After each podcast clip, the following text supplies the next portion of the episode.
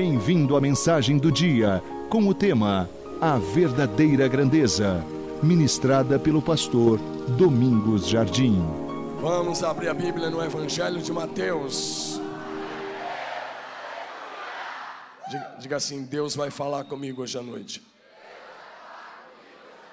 Então, abra sua Bíblia no Evangelho de Mateus, capítulo 1.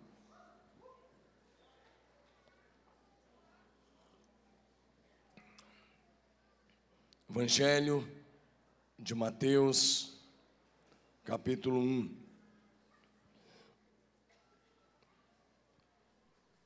Primeiro, verso 16. Depois, os versículos 18 ao 25. Mateus 1,16. Jacó gerou José. Aí é a lista genealógica de Jesus. Jacó gerou José, marido de Maria da qual nasceu Jesus, que é chamado o Cristo. Vamos para o verso de número 18 agora, né? Até o 25. Foi assim o nascimento de Jesus Cristo. Maria, sua mãe, estava prometida em casamento a José. Diga prometida em casamento. Mas antes que se unisse, achou-se grávida pelo Espírito Santo. Por ser José, seu marido, um homem justo, e não querendo expô-la à desonra pública, pretendia anular o casamento secretamente. Mas depois de ter pensado nisso, apareceu-lhe um anjo do Senhor em sonho e disse: José, filho de Davi, não temas receber Maria como sua esposa, pois o que nela foi gerado é do Espírito Santo. Ela dará à luz um filho, você deverá dar-lhe o nome de Jesus, porque ele salvará o seu povo dos seus pecados.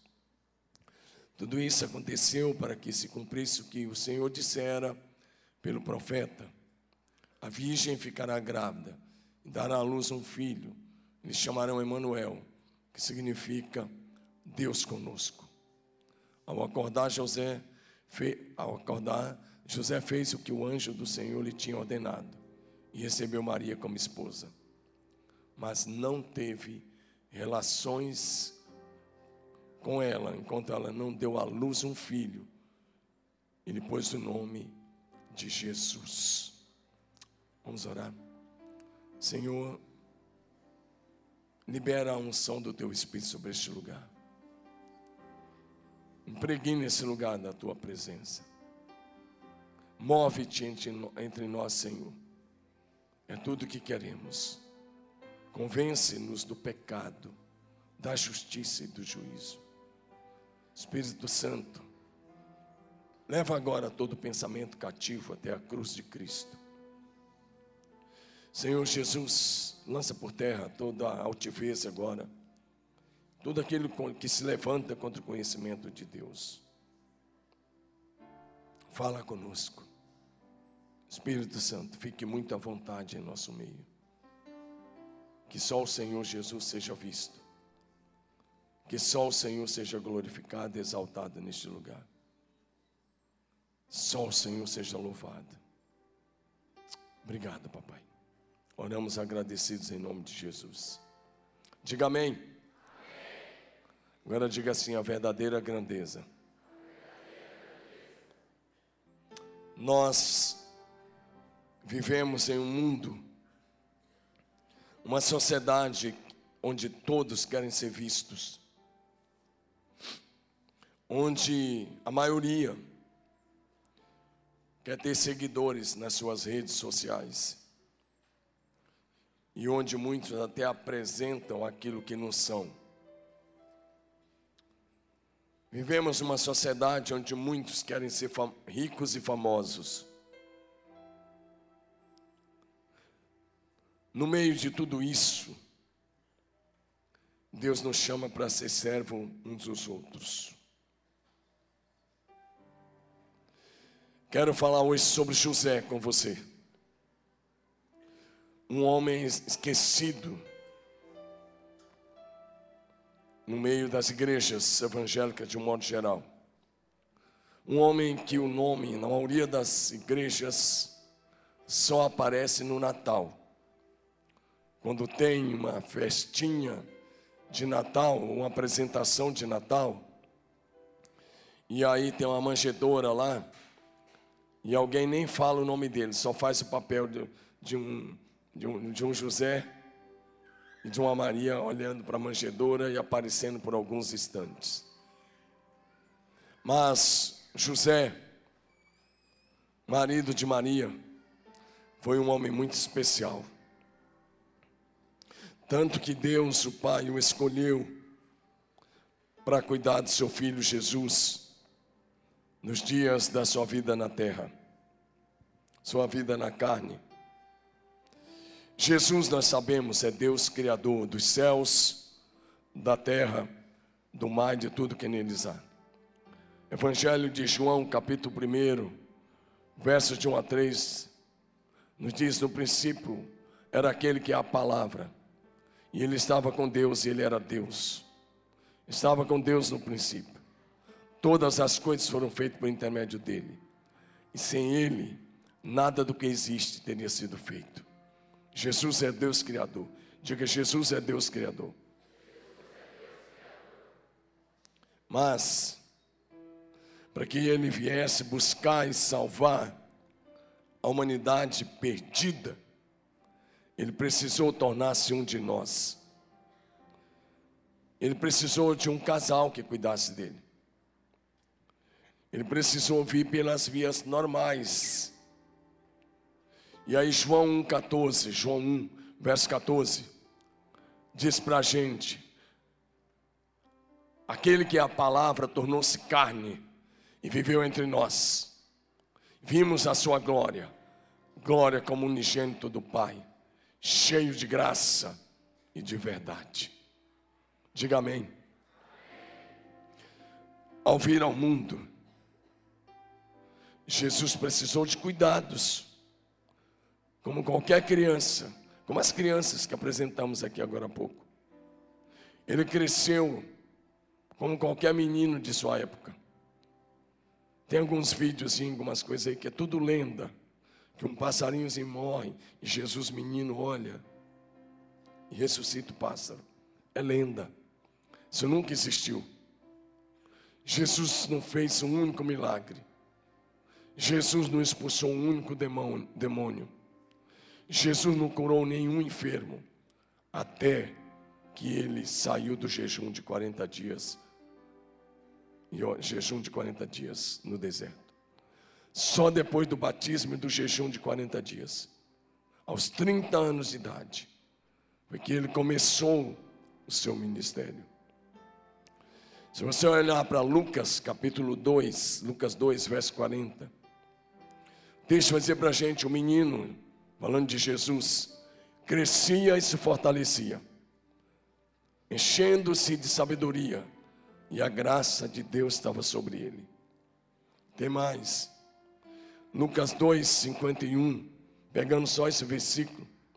O contexto é aquele texto que os pais levaram Jesus para a festa da Páscoa. E na hora de ir embora, eles acharam que Jesus estava no meio das caravanas. Caminharam um dia todo. No final do dia, procuraram Jesus e não acharam voltaram um dia de viagem para Jerusalém a pé e acharam Jesus no terceiro dia no templo, conversando com os doutores da lei. E aí, o verso 51, Lucas 2, 51 diz para a gente: Então foi com eles para Nazaré e era-lhes obediente. Diga obediente. Foi assim com Jesus. Primeiro lugar, então, a verdadeira grandeza não está em pertencer à linhagem real. Diga comigo isso aí, vamos lá? A verdadeira José não era qualquer um. Se fosse na linguagem que se fala, na linguagem de reis, diríamos que ele tinha sangue azul. Porque a Bíblia vai dizer para a gente que ele era da família e linhagem direta do rei Davi. Mateus 1, verso 20. Mateus 1, 20, novamente. O anjo quando ele está pensando de não casar, o anjo do Senhor diz a ele: José, filho de Davi. Diga, José, filho de Davi. Quando você vai para Lucas, capítulo 2, verso 4, está falando do recenseamento que César mandou fazer. E aí o texto está dizendo que José fez uma longa viagem com Maria, lá da Galileia, Nazaré, da Judeia, até Belém da Judeia. E o texto diz assim: José também foi a cidade, da cidade de Nazaré, da Galileia, para a Judeia, para Belém, cidade de Davi, porque pertencia à casa e à linhagem de Davi. Casa e linhagem de Davi. Só que tem uma coisa, amados: Deus havia prometido que um descendente de Davi, eu tinha um descendente de Davi, de uma descendente de Davi, de um descendente de Davi, da linhagem de Davi, Deus enviaria o Cristo. Só que devia ter centenas, talvez milhares, milhares de descendentes de Davi. O que José não sabia que o escolhido seria ele mesmo. Quando Deus escolheu José, não foi simplesmente pelo fato dele estar na linhagem do rei Davi. Sua escolha foi devido ao seu estilo de vida santo. Ele tinha um estilo de vida santo. Porque Deus não se relaciona e não escolhe para sua obra quem não tem compromisso com a santidade.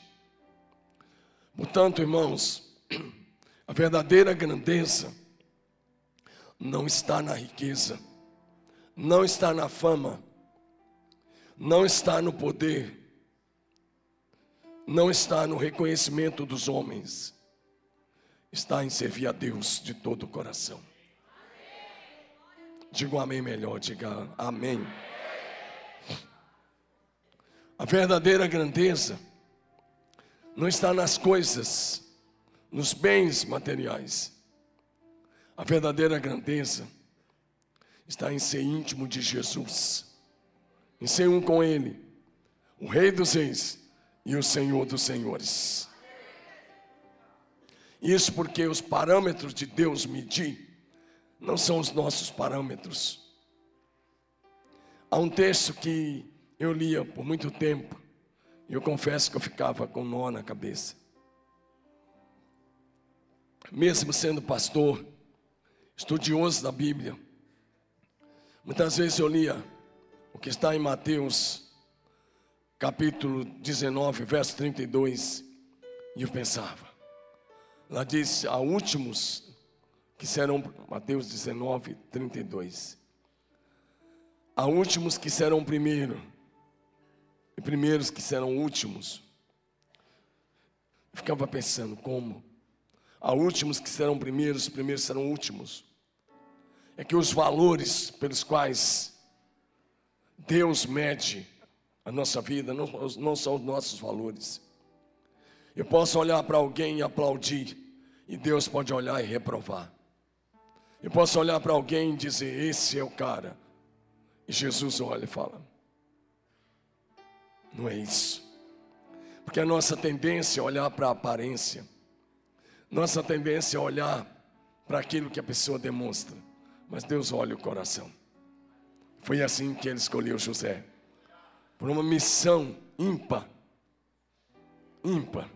Deixa eu começar te dizendo: José foi um dos homens mais privilegiados de toda a Bíblia. Jesus diz assim para os apóstolos: muitos reis quiseram ver o que vocês viram e não viram muitos profetas, muitos patriarcas, patriarcas, os juízes, os reis, os profetas, sacerdotes, queriam ter visto o Messias, não viram. Morreram pela fé na promessa. José foi mais privilegiado do que Abraão, mais privilegiado do que José do Egito, mais privilegiado do que Moisés, mais privilegiado do que Josué, do que Samuel, o grande profeta, o último grande juiz, mais do que privilegiado do que Elias, mais privilegiado do que Davi, do que Isaías, Jeremias, Ezequiel. Fala, por que, pastor? Todos eles queriam ter visto o Messias. Mas José cuidou dele. José pegou no colo. José ensinou a dar os primeiros passos. José pôde discipular. Ele recebeu Jesus na sua casa. Aquele que os patriarcas, os reis, os juízes, os sacerdotes, os profetas queriam tanto.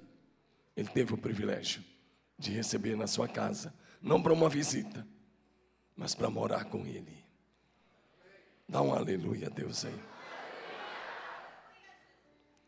Pensa por um pouco comigo. Se você fosse Deus, por alguns minutos, você não é e nem vai ser, só para pensar. E não vai cair na síndrome de Lúcifer por isso. Se você tivesse, vamos melhorar. Se você tivesse que dar um conselho para Deus, e você fosse um cara do marketing, e Deus falasse: Ó, oh, vou enviar meu filho na terra, o que, que você me sugere? Você ia falar assim: Olha, pega o rei mais rico da terra, ou pega um cara assim desse petrodólar, desses caras que tem avião blindado, um banhado de ouro, faz um show pirotécnico, chama todos os canais de TV, faz um show, transmissão mundial, e um espetáculo, e transmite para todo mundo o nascimento do teu filho. Mas Deus não é assim. Escolhe um carpinteiro, uma moça discreta, e fala: é nesse lá que eu vou começar. Dá um glória a Deus, porque há esperança para você. Que Deus não age do jeito do mundo.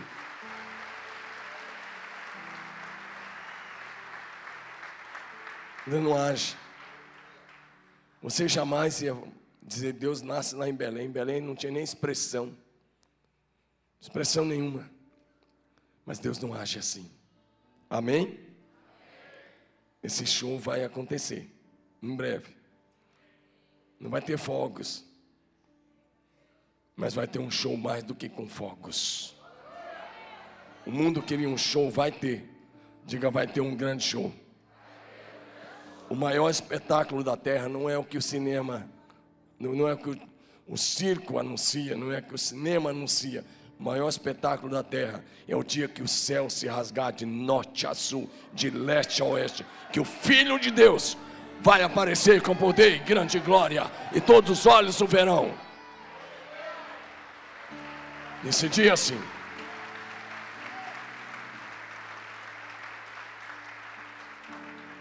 Levanta sua mão e fala: Eu estou aguardando esse grande dia.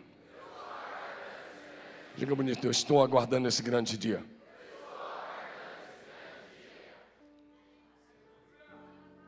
A pergunta é: você está preparado? A verdadeira grandeza, em segundo lugar, é ser escolhido por Deus para cumprir os seus propósitos na terra. Deus precisava de um homem, de uma mulher, mas aqui estamos falando de José, e ele escolhe José. Você pensa que é brincadeira? Olhar para toda a humanidade olhar para uma nação como Israel, e os olhos de Deus vão passando, de repente para lá na Galileia. E é como se Deus olhasse para os anjos, fala, está vendo aquele rapaz? Começa a acompanhar ele. Veja como é que ele anda. Olha as palavras dele. Olha o comportamento dele. Olha o relacionamento dele. Olha a vida de oração. Anjos, começa a cuidar dele. É assim, eu penso que foi mais ou menos assim. Vai cuidando dele. Eu tenho um plano, eu tenho um propósito. E chega o dia que Deus aponta o dedo e fala: É José. Diga amém. Rapazes que estão aqui, o Senhor tem propósito para essa geração. Moça, o Senhor tem propósito para essa geração. Deus quer mandar um avivamento de amplitude mundial. E eu te pergunto: Ele pode contar com você? Ele pode escolher você? Os olhos do Senhor, segundo Crônicas 16, 9. Parte A. Os olhos do Senhor passam por toda a terra para mostrar-se forte para com aqueles cujo coração é totalmente dele. O Senhor conhece teu namoro. O Senhor conhece teu linguajar. O Senhor conhece as tuas amizades. O Senhor conhece o teu deitar, o teu levantar. Como diz o salmista no Salmo 139, antes que haja uma palavra na sua boca, o Senhor sabe tudo que você está pensando. Por isso eu te pergunto: o Senhor pode contar com você? Porque para o Senhor contar com você, você vai ter que abrir mão do pecado. Você vai ter que romper com o pecado. Passar a viver um estilo de vida santo. José foi escolhido porque não andava no pecado.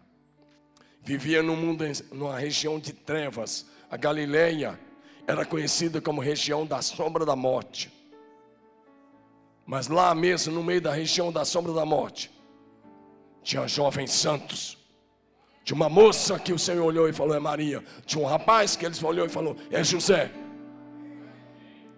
O problema não é se o mundo está em trevas.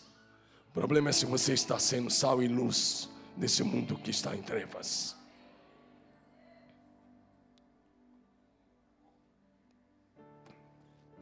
Os olhos do Senhor, meu amado, procuram os fiéis da terra. Deus não tem nenhum compromisso com infiéis. Deus não se relaciona com infiéis. Um jovem fiel, um homem fiel, uma mulher fiel é o que Deus procura hoje. Para ser bênção para essa geração. E foi o que ele encontrou em José. Um jovem fiel tem um monte de tradição mentirosa que foi criada por um outro cristianismo. Que diz que José era viúvo, casou com Maria, e aí só cuidou ali no começo e depois morreu. Mentira. Ele era um jovem, um rapaz, talvez dos seus 21, 22 anos, ou um pouco mais do que isso. Com certeza os dois tinham mais de 20 anos, porque foram para o censo, foram recenseados. Mas um jovem santo, o Senhor Deus escolheu agir na terra através de homens e mulheres comprometidos com o seu reino. Foi assim que ele olhou para o coração de José, um jovem fiel, comprometido com o reino de Deus. Você viu amém, igreja? Um coração obediente, um coração leal. Ser escolhido por Jesus, querido para fazer algo para o reino de Deus agora, é a maior honra, é o maior privilégio, é o que de melhor pode acontecer com você.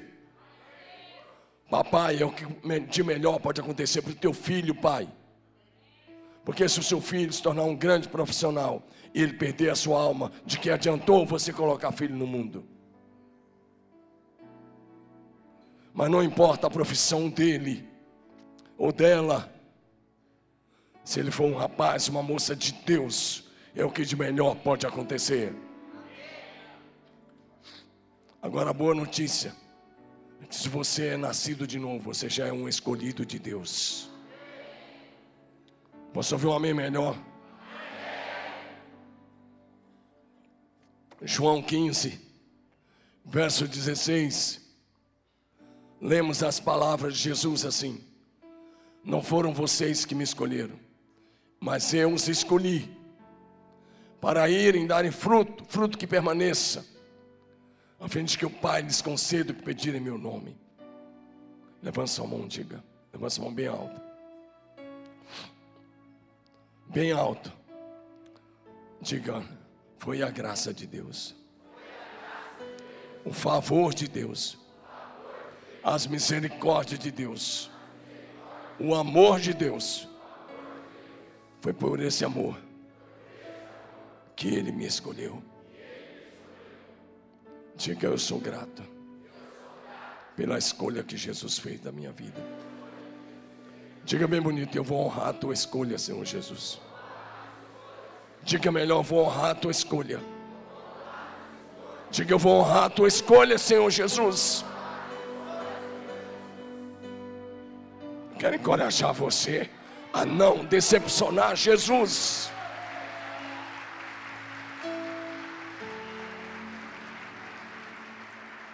É assim que eu quero viver, honrando essa escolha diariamente, porque eu e você estávamos perdidos e fomos achados, estávamos mortos e Ele nos deu vida. E Ele disse: Eu escolhi você. Ouça a voz do Espírito Santo no seu ouvido, na sua consciência, dizendo: Você é um escolhido meu para esse tempo. Para ser um avivalista nessa geração. Para fazer a diferença nessa geração. Assim como ele escolheu José, ele escolheu você. Você é um escolhido de Deus. Você não é um erro. Você é um grande acerto de Deus. Diga eu sou um grande acerto de Deus.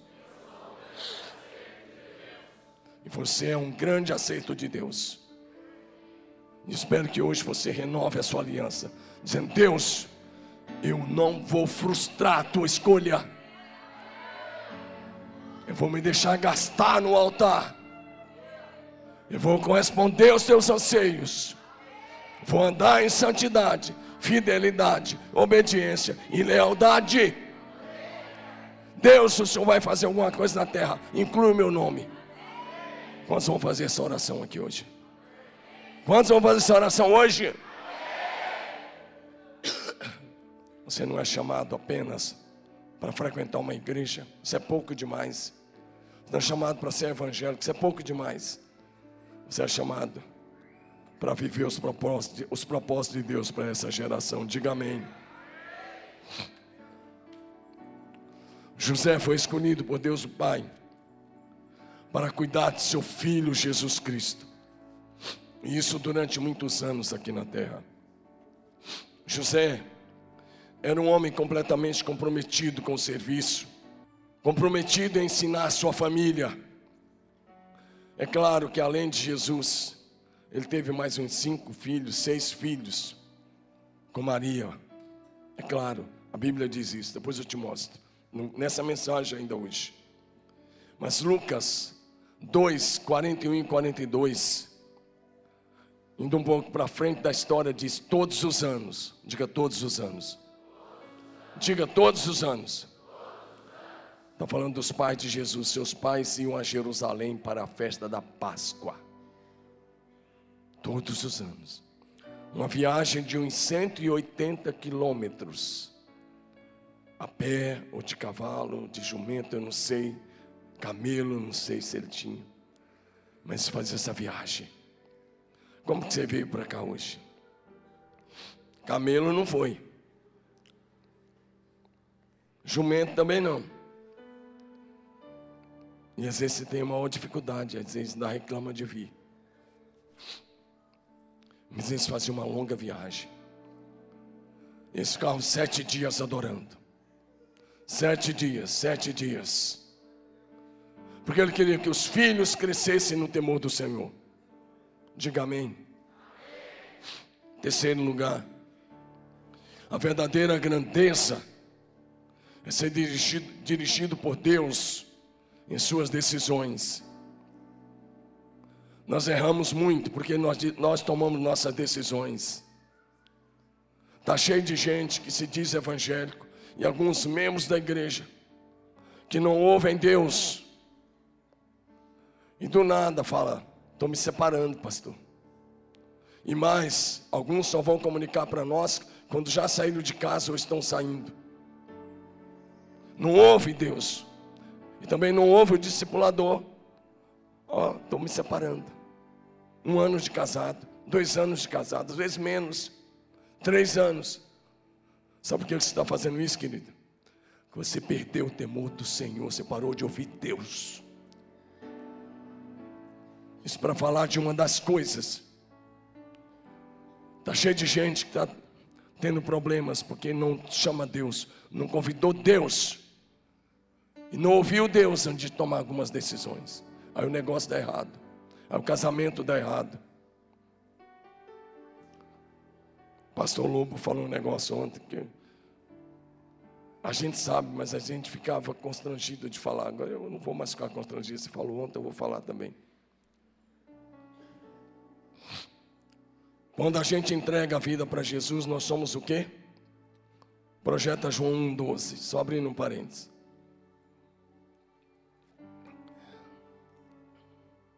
Contudo, aos que o receberam, aos que creram em seu nome, deu-lhes o direito de se tornarem o quê?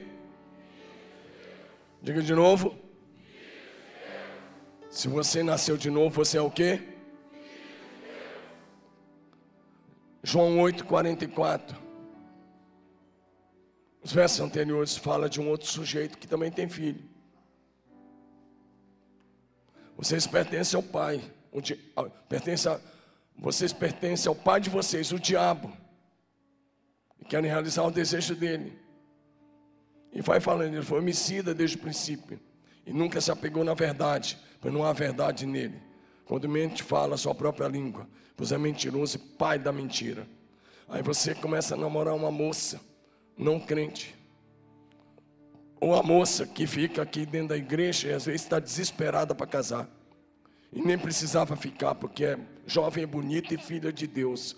Era só orar e esperar no Senhor. Mas o desespero bate a porta. Fala, eu quero me casar, quero me casar, quero me casar. Eu já vi isso acontecer aqui dentro.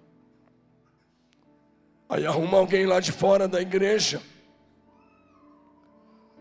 E aí a Bíblia diz: Não vos prendais a um julgo desigual com os incrédulos. Segundo Coríntios 6,14. E se prende a um julgo desigual. Não, mas ele é bonitinho, pastor. Pastor, mas ele é uma boa pessoa. Pastor, ele tem um bom emprego. Pastor, ele faz faculdade. A pergunta talvez está errada. Se você olhar só por esse lado, as coisas estão erradas. A análise está errada. A questão espiritual é: ele é filho de quem? Ele é filho de quem? Só tem gente nesse mundo, só tem duas, duas espécies: o filho de Deus, o filho do diabo. E se você casa com o filho do diabo, quem é que é o teu sogro?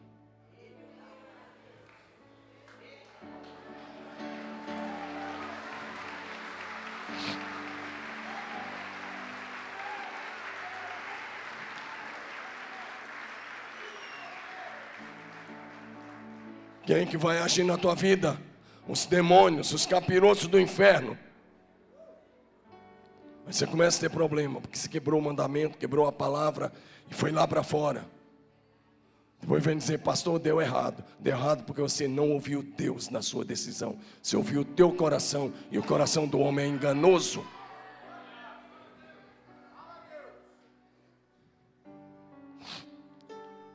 José submeteu a decisão do seu casamento ao Senhor. Você pensa que é brincadeira? Compromisso de casamento era feito um ano antes do casamento. Fazia o compromisso de casamento. Ele ia para a casa do pai, ele ia construir a casa própria, ele ia se preparar para casar, para fazer a festa do casamento. Ele não podia servir o exército naquele ano não podia ir para a guerra. E também no ano de casamento não podia ir. E José está preparando. O anjo Gabriel vai lá e fala com Maria: ó, Você vai ser mamãe. Você vai ser mamãe. Só que o anjo não falou isso para José a princípio, foi só com Maria lá no Nazaré. Sabe o que acontece? Maria faz uma viagem da Galileia até a Judéia. E permaneceu três meses na casa de Isabel e Zacarias. Depois ela volta para Galileia. E depois que ela volta para Galileia, é que José olha para ela e fala: Você engordou um pouco lá na Judéia. Mas a diferença é que a gordura está só aqui no meio. O que está acontecendo aí no seu abdômen? Já tem no mínimo quatro meses de gravidez. E com certeza ele orou. Porque Deus fala com quem ora. E ele submeteu. Mateus 1, 19 e 20. Você, José, seu marido, um homem justo e não querendo expô-la à desonra pública. Sabe o que isso significa? Ela seria apedrejada. Na sociedade da época, se ele fosse ao conselho dos anciãos e denunciasse que a sua noiva, comprometida de casar com ele, estava grávida, essa moça era apedrejada em praça pública até, até a morte. Mas ele amava, ele disse: Senhor, o que eu faço? E ele resolve deixá-las anular o casamento secretamente. Ou seja, ele não ia publicar para salvar a vida dela. Mas no verso 20, depois de ter pensado nisso, apareceu-lhe o anjo do Senhor em sonho. Diga em sonho. Diga em sonho. Quero te falar uma coisa bem difícil de convencer em sonho. Não é muito fácil, não. Porque você vê um anjo face a face, ele falar com você, como ele falou com Maria, como ele falou com Gideão, como ele falou com outras pessoas, é fácil, mas no sonho, você pode acordar e falar, é coisa da minha cabeça, sai. José não. O anjo do Senhor apareceu ele em sonho. José, filho de Davi, não tema receber Maria, sua esposa pois o que nela foi gerado é do Espírito Santo. A verdadeira grandeza é tomar as decisões de acordo com a direção de Deus. Deus diz: case com ela. E ele só diz: sim, Senhor. O Senhor falou: amém. O Senhor coloca diante de nós, meus amados irmãos, sempre duas opções. Deus nunca força nada. Nada forçado funciona. E nada forçado agrada a Deus. Nosso relacionamento com Deus precisa ter uma única base: o amor. Diga amém. Ele coloca duas opções. E ele ainda orienta dizendo: faça a escolha certa. Faça a escolha certa. Olha para cá. Faça a escolha certa. Deuteronômio 30, versículo de número 19. Depois de Deus guiar o povo por 40 anos, depois de dar-lhes um maná 40 anos, depois de cuidar da roupa, da saúde, de dar água todos os dias, Deus nem assim força Sabe o que Deus disse? Coloco diante, toma o céu e a terra como testemunha. Que eu coloco diante de você o caminho da vida e da bênção, o caminho da morte e da maldição. E Deus disse somente uma coisa: escolha a vida. Está dizendo, faça a escolha certa. Em Mateus capítulo 7, versos 13 e 14, Jesus diz o seguinte: entrem pela porta estreita largue a porta, espaçoso o caminho que conduz para a perdição. E são muitos que entram por ela, mas ele diz: procure entrar pela porta estreita, que é a porta da renúncia, da santidade. Quando José recebeu essa direção do anjo do Senhor em sonho, sobre o seu casamento, ele não questionou. Ele poderia dizer: Senhor, ela está grávida. Senhor, ó, eu planejei tudo. Senhor, eu vou frustrar meus sonhos. Senhor, e meus amigos. Senhor, e meu pai, minha mãe. Senhor, e minha família. Deus disse: receba a sua mulher. Se você olhou o texto, Deus falou à noite, de manhã, no outro dia, Ele pegou e levou sua mulher para casa. Você é minha esposa. Vou cuidar de você. Ninguém vai tocar em você. E vou cuidar desse filho que está no seu ventre, que é o filho de Deus. Diga aleluia. Quarto lugar. A verdadeira grandeza está em saber renunciar. Diga renunciar. Diga de novo, renunciar. Uma festa de casamento judaica Se fosse de uma família como a de José, durava em média sete dias. Diga sete dias. Se fosse uma família classe média alta, durava 14 dias. Sete dias. E José provavelmente renunciou a essa festa.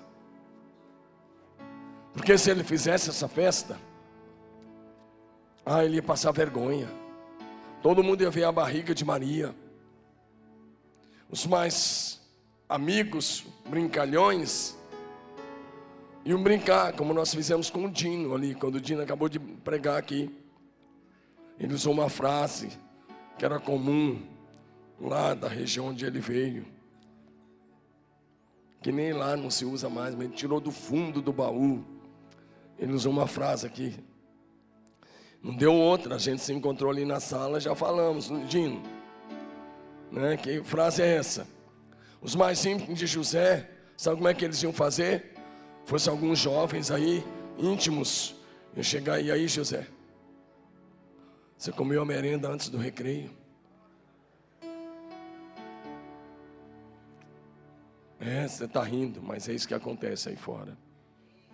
E muitas vezes nos arraiais da igreja, e muitas vezes no meio evangélico, por falta de temor de Deus, por falta de santidade, por falta de obediência à palavra, por falta de lealdade ao discipulador. José disse: Tá bom, pai, não tem problema, eu renuncio à festa. Ou então outros iam dizer: oh, o casal está em pecado. Isso era grave em Israel. Sobrava para os dois. Sobrava para José e para Maria. E eles estão sem festa. Diga sem festa. Agora presta atenção, jovem. Olha para mim. O natural, o normal. Quando um rapaz se casa com uma moça, natural. Já fiz muitos casamentos. Esse ano mesmo já fiz alguns. E tem muitos marcados até o final do ano. Já fiz vários. Né? Já fiz casamento de gente que até apresentou bebê aqui hoje, né? Nela. Que lindo teu filho, hein, rapaz? Deus é misericordioso. E olhou para Flavinha.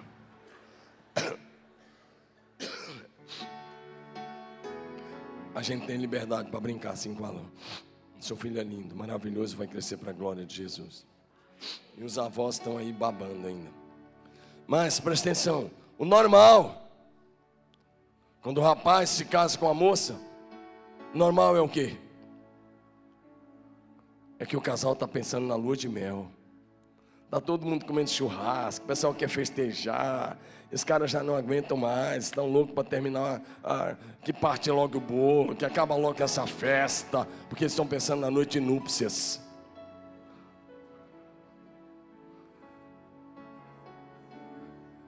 Então, querido, eu já vi cada declaração de noivo que você nem imagina. Nem, nem isso eu não posso falar. Mas eles falam, que hora que esse negócio acaba logo, que eu quero ir embora com a minha noiva. Agora olha para mim, eu estava brincando só para você entender. José não teve esse tempo. Diga isso é renúncia. Diga isso é renúncia. Mateus 1, 24, 25. Ao acordar, José fez o que o anjo do Senhor tinha ordenado. Ao acordar, diga obediência imediata e recebeu Maria como sua esposa. Agora presta atenção. Verso 25, olha aí, jovem. Você que está dizendo aí, está com os hormônios, a flor da pele. Presta atenção nesse versículo. Presta atenção, olha para frente. Olha como é que um jovem santo faz. Casou, mas não teve relações com ela enquanto ela não deu à luz um filho. Ele pôs o nome de Jesus. Você pensa que foi fácil? Não, ele era de carne e osso, como eu e você. Mas ele se casa e fala: ela carrega no vento o filho de Deus, e eu não vou tocar nela, até que esse filho nasça. Depois sim, Ele renunciou à festa, ele renunciou à lua de mel. Deixa eu perguntar aqui. Quantos rapazes aqui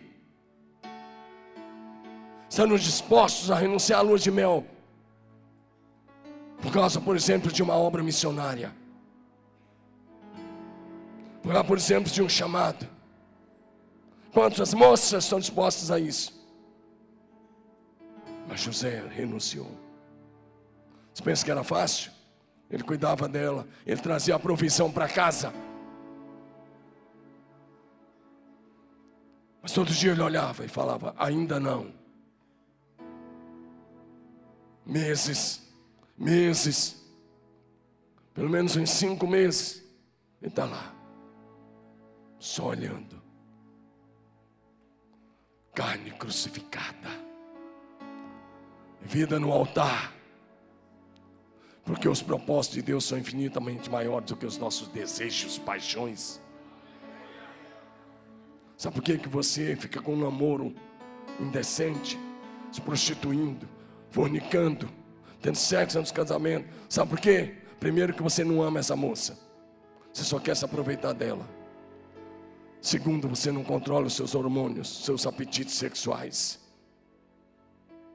Terceiro, você não tem compromisso com a santidade e muito menos com a fidelidade, a lealdade a Deus e a Sua palavra. Porque se você tiver compromisso, você vai dizer: quem ama, espera. Diga: quem ama, espera. Quem ama, espera. Ô moça, para com essa besteira de Satanás que botou na tua cabeça que se você se entregar ao teu namorado, então ele vai casar com você. Ao contrário, você não vai ter valor para ele.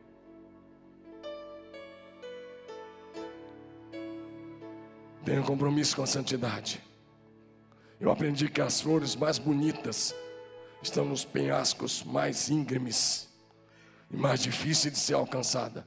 Seja uma flor assim, moça. Você ouviu amém, igreja?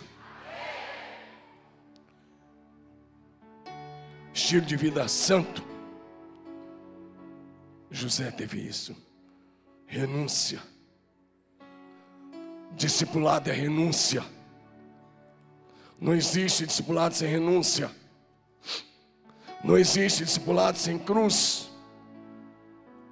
Jesus disse que o verdadeiro discípulo é aquele que renuncia a tudo que possui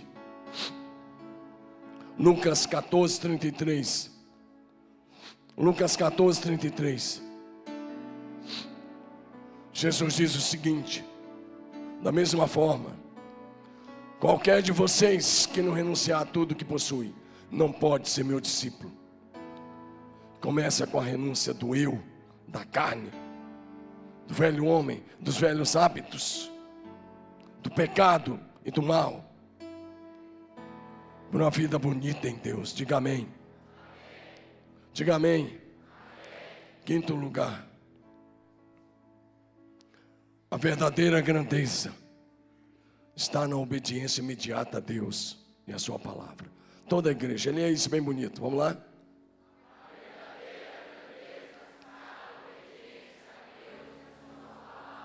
Diga obediência imediata a Deus. Diga de novo: obediência imediata a Deus. Vou te enumerar aqui algumas coisas, porque para cada orientação que o anjo deu a José, em sonho, ele obedeceu imediatamente. Vou enumerar pelo menos quatro ou cinco para você. Começando por aquela que eu já mencionei. Primeiro, o anjo do Senhor disse: José, receba Maria como sua esposa que nela foi gerada do Espírito Santo. Mateus 1, verso 20. Por favor, projeta para nós, irmão. Mateus 1, 20. Receba, José, filho de Davi, não temas em receber Maria, sua esposa, que nela foi gerado é do Espírito Santo. Olha o verso 21. Ao acordar, diga ao acordar. Diga à igreja, ao acordar. Que hora foi o sonho? Diga de noite. Diga de noite. Você acorda que horas? Depende, né? Se você ora cedo, você acorda cedo, que nem a gente acorda para orar. Agora, se você não ora e não trabalha, você pode ficar até não sei que hora aí na cama. Mas se você ora e trabalha, você tem que acordar cedo. Mas José orava e trabalhava. Ao acordar, presta atenção nesse versículo. José fez o que antes tinha ordenado e recebia sua esposa. Olha para mim, o anjo falou com ele de noite. Ele levantou e foi lá. Bom dia, Maria. Bom dia. Pai, estou levando ela para minha casa. Vim pegar minha noiva. Na sociedade da época isso podia acontecer. Diga amém. Diga obediência imediata. A verdadeira grandeza está na obediência imediata a Deus. Segunda coisa, o Senhor, através do anjo, depois que Jesus nasceu, Mateus 2, 13 a 15, eles receberam a visita dos magos, você conhece a história. A segunda coisa que o anjo disse em sonho foi: toma o menino e a sua mãe, foge para o Egito. Tinha duas ordens aqui.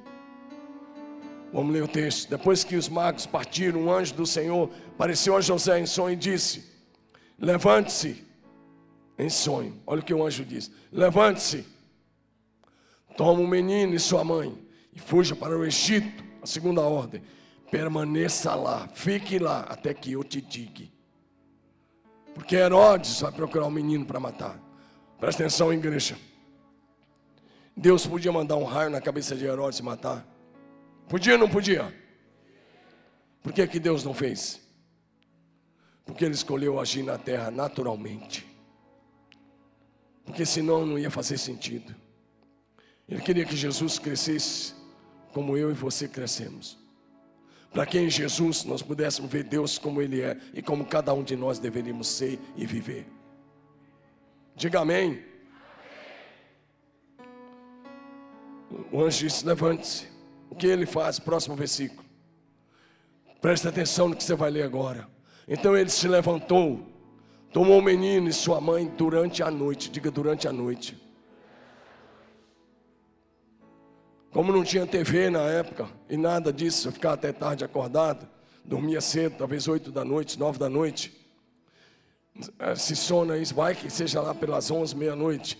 Tomou o menino durante a noite, partiu para o Egito naquela noite. Diga obediência imediata. Fala alto, obediência imediata.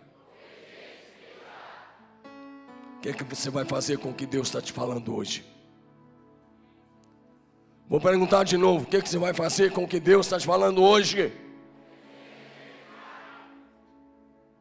Quantas vezes você vem aqui, Deus fala, e Deus fala, e Deus fala com você, e você procrastina e procrastina, deixa para depois.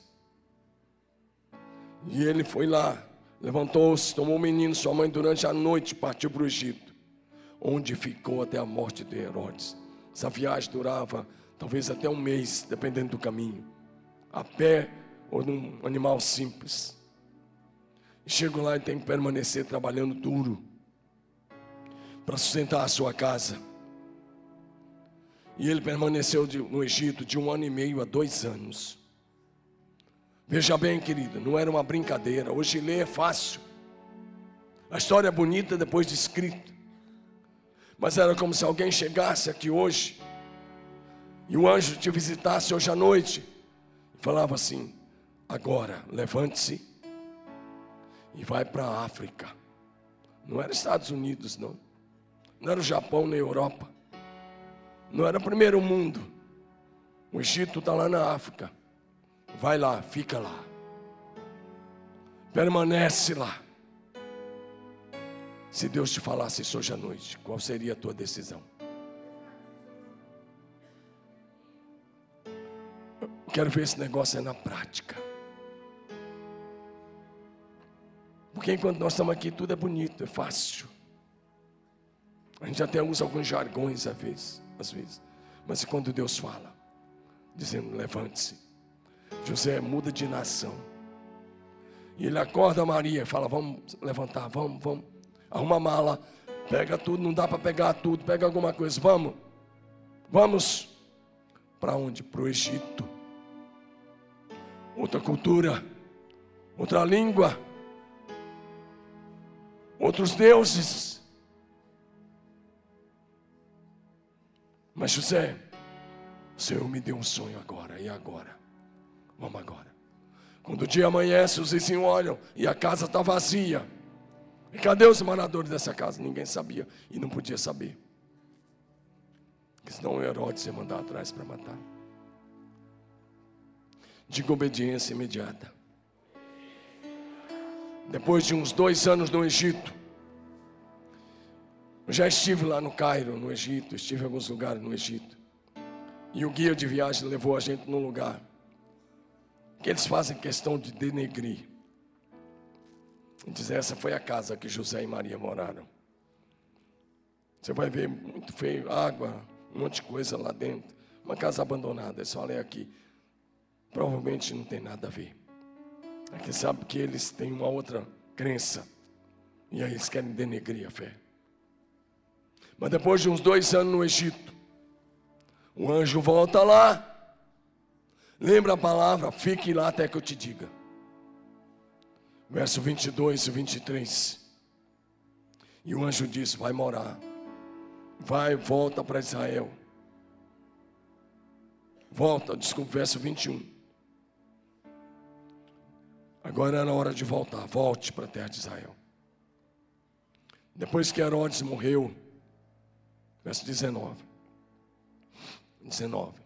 Pois que Herodes morreu, um anjo do Senhor apareceu em sonho a José no Egito. Verso 20. E disse: Levante-se, toma o menino e sua mãe, vá para a terra de Israel. Pois já estão mortos os que procuravam tirar a vida do menino. Novamente, obediência imediata, ele se levantou. De noite, estava dormindo, levante-se. Levantou, tomou o menino sua mãe foi para a terra de Israel. Quarta, quinta coisa. Verso 22. O anjo disse: Vai morar em Nazaré. Ao ouvir que Arquelau reinava, reinava, estava reinando na Judéia em lugar de seu pai Herodes, teve medo de ir para lá, tendo sido avisado em sonho, diga avisado em sonho. Retirou-se para a região da Galileia. Próximo versículo. Para viver numa cidade chamada Nazaré. Assim cumpriu, se cumpriu o que foi dito pelos profetas, ele será chamado Nazareno. Diga obediência imediata. Agora seu vizinho, diga obediência imediata. Agora uma palavra para as mulheres casadas. Olha para mim, mulheres. Para os homens também. O anjo Gabriel apareceu uma única vez para Maria, pelos relatos das Escrituras Sagradas, uma única vez. Foi aquela visita lá em Nazaré para comunicar que ela seria a mamãe do Messias, a mãe do nosso Salvador segundo a carne. E daquele dia em diante, amadas, o anjo do Senhor, provavelmente o mesmo anjo, Gabriel, passou a falar, e ele fala cinco vezes com José, a Bíblia relata, e nenhuma vez mais com Maria. Isso te diz alguma coisa, querida? Diz sim, se você tem ouvidos para ouvir o Espírito Santo. Diz sim que Deus vai respeitar o teu marido como sacerdote da sua casa. Para com esse negócio que você tem um ministério, teu marido não tem. Para com esse negócio que se você é casada e quer viver de acordo com a Bíblia, ele é o cabeça do lar, assim como Jesus é o cabeça da igreja. Agora, se ele não é um convertido, é só um religioso, aí é outro papo. Mas se ele é homem de Deus, homem de Deus, Deus vai falar com ele. Interessante que Maria não questionou. O anjo disse: case com ela, casou. Vá para o Egito, ela vamos. Volta do Egito, ela vamos. Vai para Galileia, vamos. Nazaré, vamos. Então, minha irmã, para de querer ser o Espírito Santo na vida do teu marido. Para de querer direcionar ele. Você não é a cabeça da sua casa. Deus vai honrar o cabeça da sua casa. E assim Ele vai te honrar. Porque um homem de Deus ama a sua esposa como Jesus amou a igreja. Posso ouvir um amém?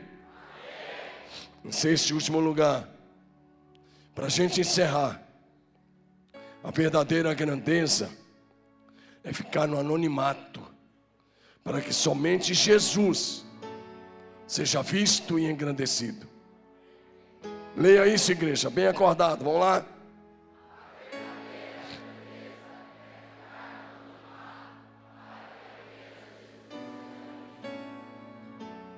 Querido,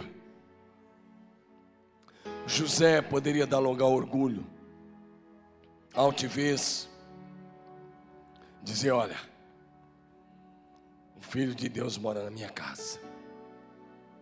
Não fez isso. Em nenhum momento.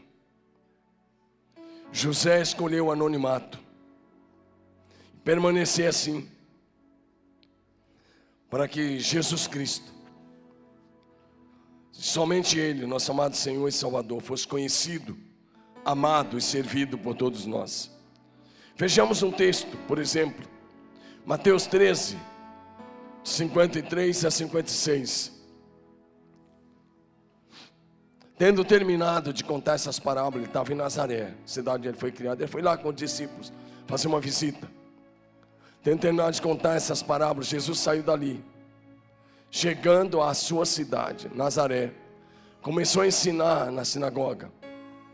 Todos ficaram admirados e perguntavam: quem que perguntava? Os caras que conheciam Jesus. De onde ele vem essa sabedoria e esses poderes miraculosos?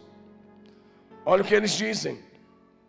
Eles conheciam José. Não é esse o filho do carpinteiro? Presta atenção, amado. José nem precisa ser mencionado pelo nome. E mesmo faz questão disso. Não é esse o filho do carpinteiro? O nome da sua mãe não é Maria. Não são os seus irmãos, eu disse que eu ia mostrar os irmãos, o nome dos irmãos. Não são seus irmãos Tiago, José, Simão. E próximo versículo. E não estão conosco todas as suas irmãs. Cita o nome de quatro irmãos e diz todas as suas irmãs. Porque a sociedade da época não contava as mulheres. José não se preocupou de ser apenas chamado de carpinteiro, que era a profissão dele, para que Jesus fosse glorificado. José estava no ativo, no exercício da sua profissão durante o ministério de Jesus. Por exemplo, João 1,45. Filipe encontrou a Natanael e disse: Achamos aquele sobre quem Moisés escreveu na lei, e a respeito de quem os profetas também escreveram, Jesus de Nazaré, e diz: Filho de José. Diga, filho de José. João 6,42, se diziam: Este não é Jesus, o filho de José? E não conhecemos seu pai e sua mãe? Estão questionando Jesus, Ele é o filho de José.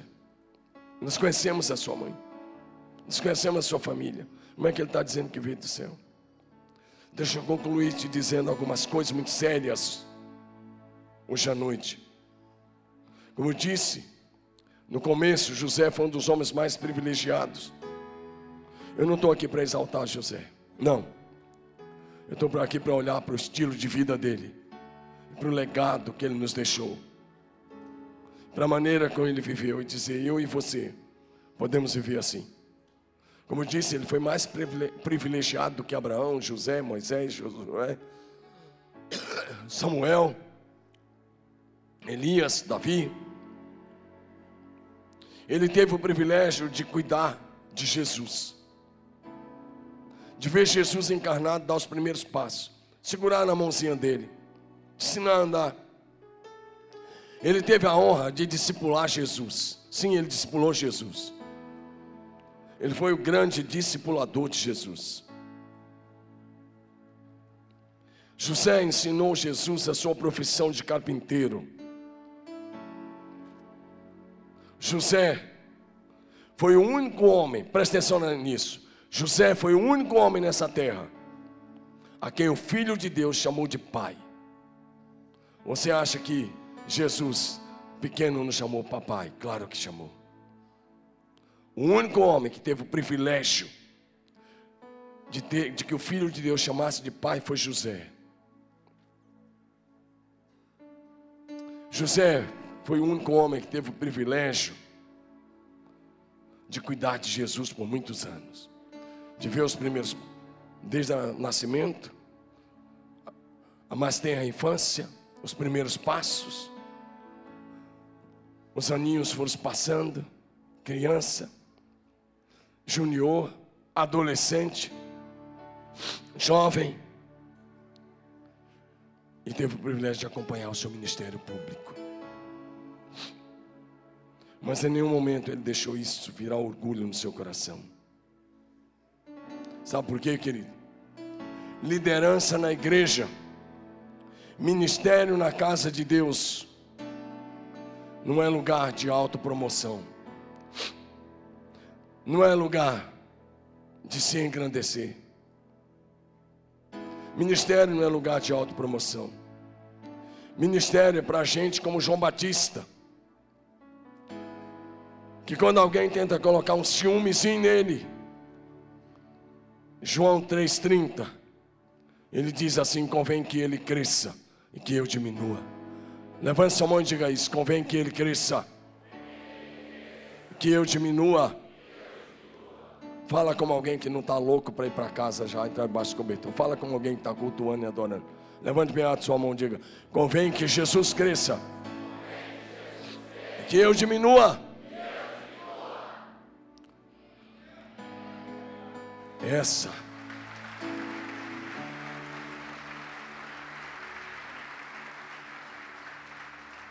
Porque liderança e ministério verdadeiro aponta para Jesus. Ministério verdadeiro não tem um homem como centro, tem, tem Jesus como centro e Senhor. Convém que ele cresça e que eu diminua. Eu tomo cuidado de jamais subir aqui nesse palco sem fazer essa oração. O último dia que eu vi essa oração foi hoje. Deus, convém que o Senhor cresça e que eu diminua. Que ninguém me veja. Mas que Ele veja o Jesus. Quem se autopromove no exercício da liderança está tentando roubar a glória de Deus. E ele não divide a sua glória com ninguém. Através do profeta Isaías, Deus declarou: Eu sou o Senhor, e a minha glória a outro não darei. Quem se autopromove no exercício da liderança, não promove o reino de Deus, promove o seu próprio nome e o seu próprio reino. Tem uma frase que eu acho interessante, gosto de citá-la. Onde o sol da justiça brilha, não há espaço para estrelas. Diga isso, onde o sol da justiça brilha. Levante sua mão, diga onde o sol da justiça brilha. Não há espaço para estrelas. Deixa eu te falar uma coisa: quando o sol brilha, a escuridão desaparece. Quando o sol começa a brilhar, o dia amanhece, começa. E quando ele está no meio do céu, é pleno dia. Onde o sol da justiça brilha, não tem espaço para estrelas. Estrelas só brilham à noite. Se você está tentando ser estrela no reino de Deus, é porque você está andando nas trevas. Nas trevas, porque estrela brilha nas trevas. Eu gosto de um exemplo que a igreja já conhece, eu vou repetir. Do entregador de pizza. Imagina que você vai para casa agora, daqui a alguns minutos. Você liga lá no Telepizza. Tem Telepizza, não tem? Os meninos que sabem, tem. Estão todos dizendo que tem. Olha lá, tem gente até fazendo joia, já sei que vai fazer isso. Você liga no Telepizza. Ah, vou ter que cobrar uma pizza deles, fiz propaganda de público agora. Está na internet ainda. Você liga no Telepizza e fala, eu quero uma pizza de calabresa. E sei lá, de alguma outra coisa. Aí o cara vai lá entregar. E quando ele vai entregar, se eu, você abre para conferir antes de passar o cartão de crédito. Presta atenção. Vou imaginar que você abre para conferir antes de passar o cartão de crédito. Aí está faltando um pedaço. Tem alguns pedaços de calabresa faltando em cima da pizza. O cara comeu alguns. E as azeitonas estão ruídas. Tem só os carocinhos, mas ele deixou as azeitonas em cima dos pedaços de pizza. Desculpa, deixou os caroços da azeitona em cima do pedaço de pizza. Eu te pergunto, você receberia uma pizza dessa? Você receberia? Só se você estivesse morrendo de fome, senão você não receberia. Olha para mim, querido. Se você quiser se autopromover, ao contrário de José, você está roubando a glória de Deus. Eu quero chegar para Deus e fazer como os valentes de Davi, que atravessaram um despenhadeiro pelo meio do exército dos filisteus, para pegar água de uma fonte, arriscando a vida. Chegaram e disseram: Aqui está a água, meu Senhor. Davi não bebeu, ele derramou. Mas eu quero poder chegar e dizer: Deus está aqui. Está aqui, está inteira. Não ruí nenhuma azeitona. Sabe por quê? O grande apóstolo Paulo escreveu um dos textos que o David leu hoje. 1 Coríntios 4, ele diz que os homens nos consideram ministros de Cristo e dispenseiros dos mistérios de Deus. Ora, além disso, que se requer dispenseiro que cada um deles seja encontrado fiel. Palavra ministro ali, literal, significa escravo remador. Escravo remador, quando os navios eram a remo, ele ia lá no porão. E muitas vezes remava acorrentado, e a água entrava, e a água dava no joelho. E eles continuavam remando, e muitos morriam até morrer. Ministro de Cristo significa escravo remador. Jesus está lá sentado no trono, dirigindo a história, dirigindo a igreja, conduzindo todas as coisas. E eu não passo de um escravo remador, que estou lá embaixo enquanto ele conduz a história. E assim tem que ser comigo e com você. Amém? Parece que não agrada tanto essa palavra, né? Porque essa palavra nos coloca no nosso devido lugar. É muito bonito a gente falar, eu quero ser um ministro de Cristo. Mas se eu perguntar, quantos querem ser escravo, remador, enquanto Jesus conduz a história? Liderança na igreja e ministério é para gente crucificada, não é para gente viva, não, não é para gente que idolatra o ego, é para gente crucificada. Gálatas 2, 19 e 20, e eu encerro aí. O grande apóstolo disse o seguinte: Já estou crucificado com Cristo. Já não sou eu quem vive, é Cristo quem vive em mim. E a vida que agora vivo na carne, viva na fé do Filho de Deus que me amou e a si mesmo se entregou por mim. Ministério e liderança para gente crucificada. Ministério é para gente como José que não se importa ser conhecido como carpinteiro, desde que Jesus seja conhecido como Senhor e Salvador. Mateus 19, 30, últimos que serão primeiros, primeiros que serão últimos. Gente como José, pode ter certeza, na glória do céu, está entre os grandes no reino de Deus. Você vai chegar lá e vai ver dos grandes homens, com posições no reino. José vai estar lá, porque ele sabia qual era o seu lugar. Quero concluir. Marcos 10, 43 e 45. Mas entre vós não será assim.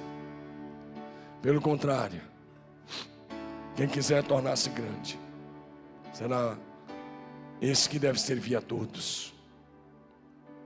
Tal como o filho do homem, que não veio para ser servido, mas para servir e dar sua vida em resgate de muitos. Foi o que José fez, serviu o filho de Deus.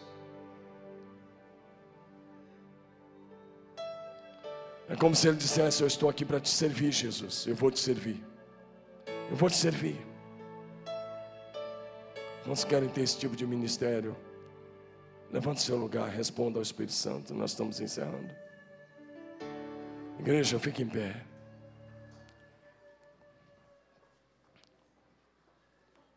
Gente que não quer aparecer. Gente que não quer ser visto. Gente que não está em busca de seguidores. Gente que quer seguidores, quer formar discípulos para Jesus, apenas isso. Gente que não se importa de ser escravo remador, desde que Jesus seja o Senhor. Gente que se lança, gente que abre mão de privilégios, como José abriu. Gente que abre mão de privilégios, que era um direito dele, como própria, o próprio casamento, a festa, a lua de mel. Gente que disse: Estou aqui, meu Senhor. Estou aqui. Estou aqui, meu Senhor, para fazer a tua vontade.